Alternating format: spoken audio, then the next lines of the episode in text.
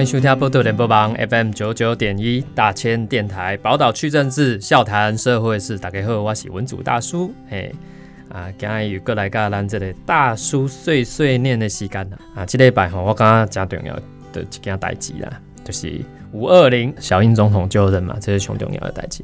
啊，当然嘛，有其他的重要的新闻来甲大家做一个报告啦吼。那这个说到五二零，大家有没有想？为什么这个总统就职这一天，我们台湾很特别？为什么要选五二零？它是不是有特别的意涵？是因为我爱你吗？啊，这个当然不是，好不好？为咱的中华民国，哈，为伊的南京的时阵开始讲起来了。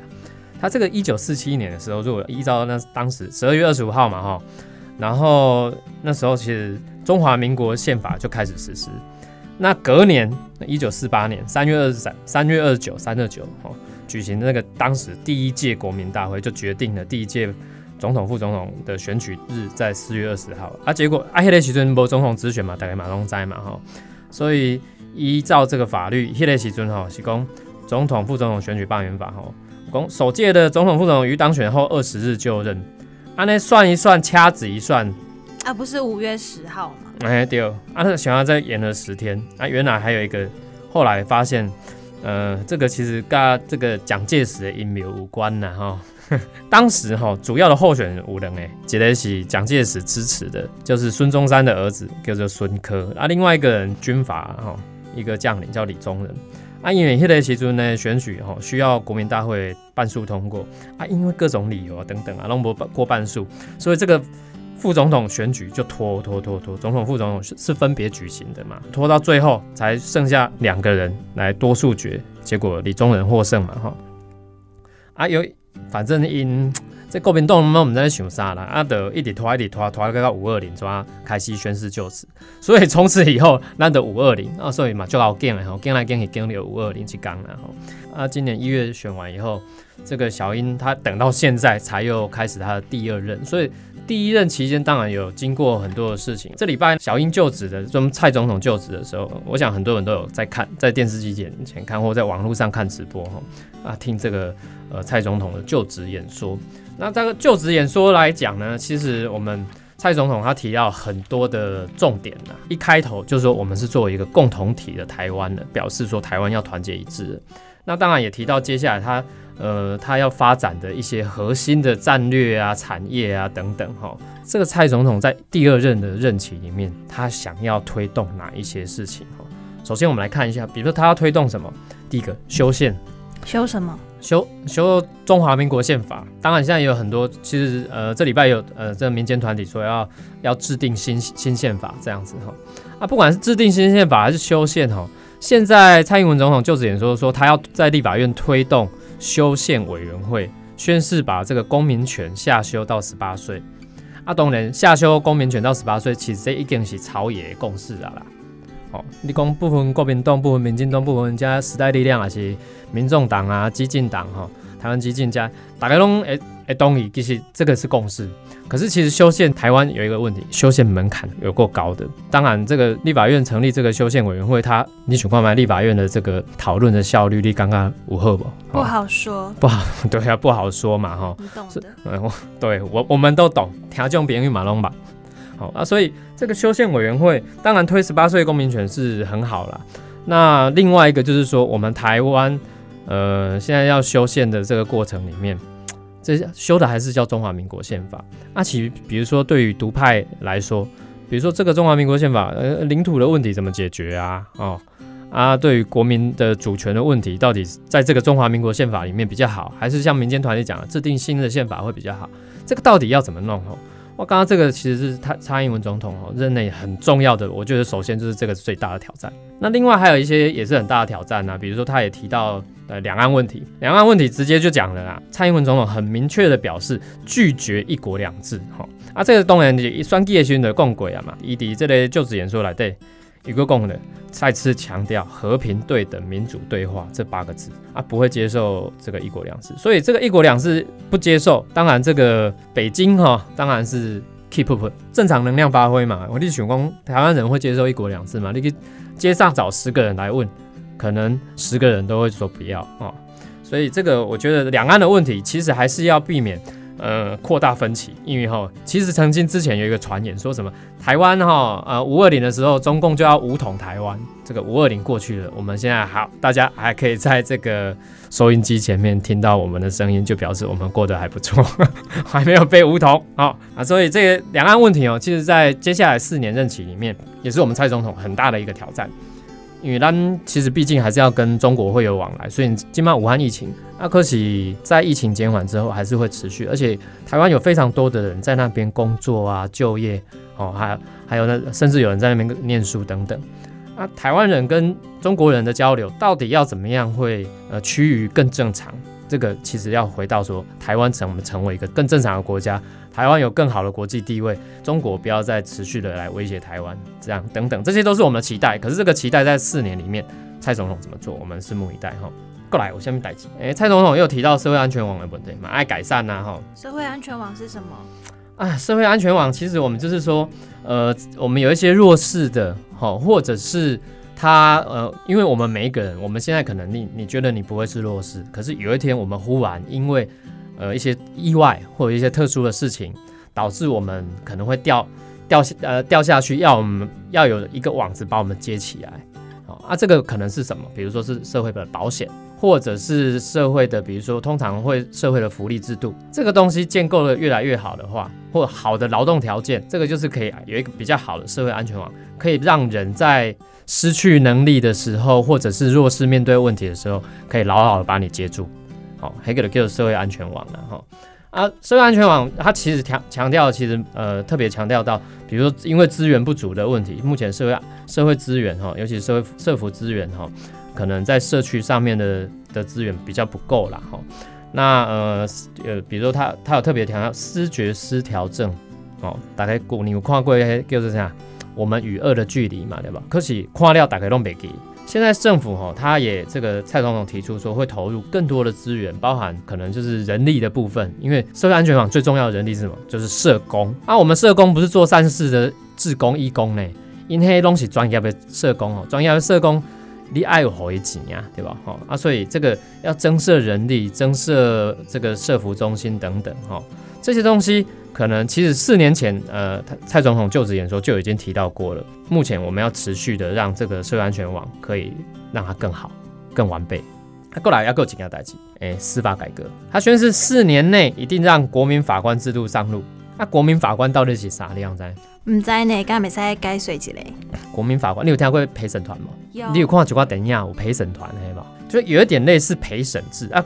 国民法官哈，其实他严格来讲就是我们国民参与审判一般来讲，法官是专业的嘛，要考国家考试考上法官。可是国民法官就是你我每个人都有可能坐在那个审判庭上面，变成像法官的这样的一个位置来讨论这个在这个上上法庭的人是呃有罪还是无罪啊等等哈。之前我们就有那个什么司法司法改革的国事会议，在蔡总统第一任期的时候。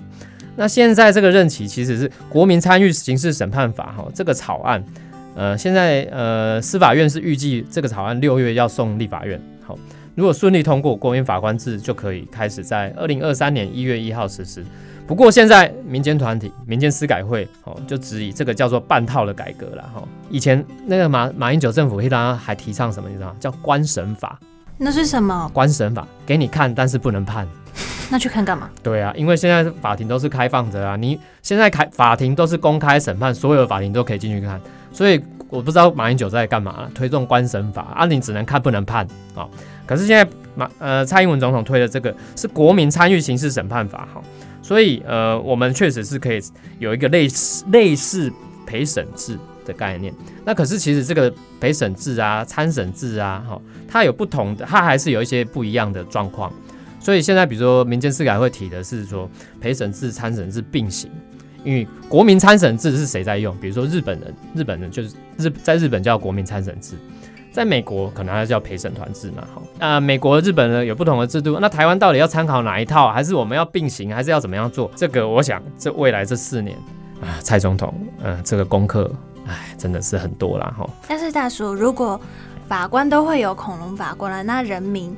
如果没有基本的素养的话，那这样子啊，人民你也要基本素养。可是你要想说，你都说恐龙法官，可是啊，这个侏罗纪公园这个蛋是谁孵出来的？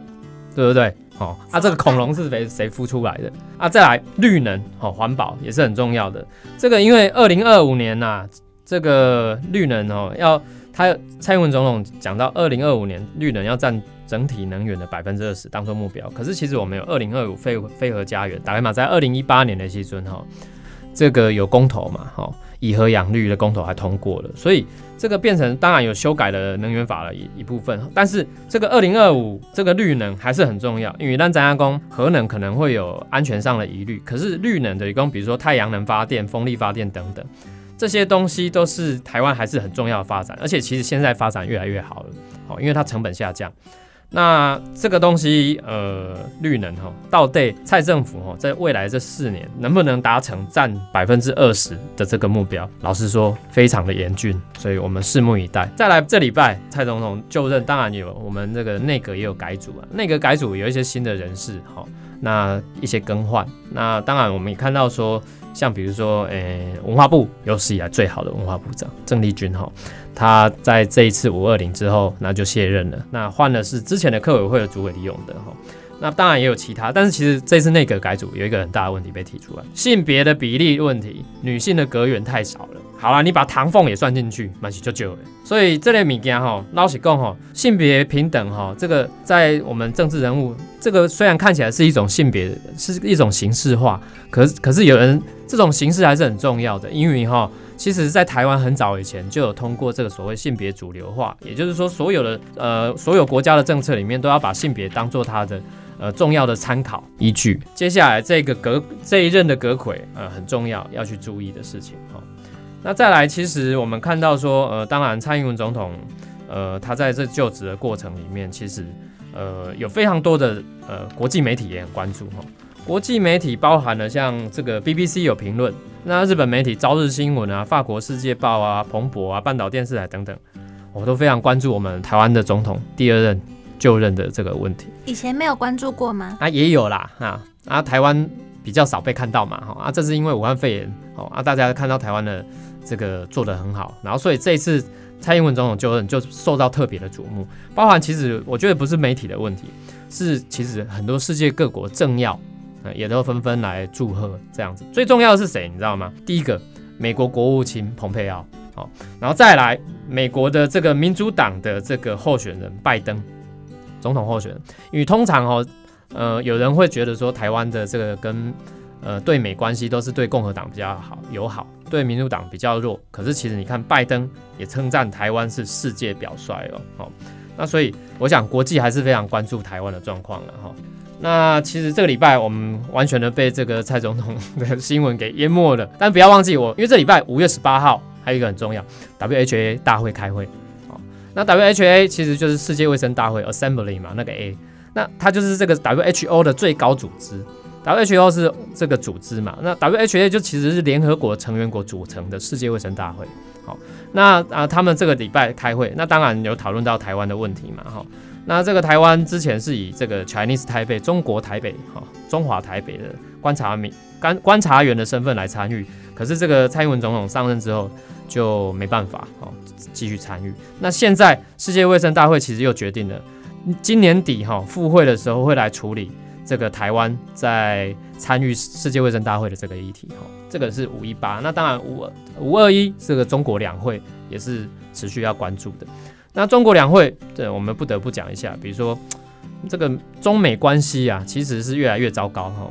这个《纽约时报》就报道说，呃，这个美国已经快要踩到北京红线了，因为美国把台湾当做美中科技战的压力点，谁？就台积电。那这样台积电对台湾很重要，世界的这个晶圆哈，台湾占了九成，所以如果台湾如果被中国攻下来，对世全世界都是一个损失。如果真的有五统的话。所以，呃，其实现在就是川普政府要邀请台积电，希望可以，呃，他们给一些优惠嘛，哈，啊，砸下这个这个，就是让台湾的这个晶圆代工的龙头台积电就宣布要砸一百二十亿美金，在亚利桑那州建立五纳米的晶片厂、晶圆厂，哈，这个美国哦，这个就是不断的在吸引这个。呃台积电这样子。但是其实对台积电来讲，它是一个很大的风险，因为它可能会变成一个美中贸易战的过程里面的一颗棋子。这个我们要好好的接下来要继续观察。好，那今天大叔说先到这边，接下来我们下一段节目听我们这个大叔先视频。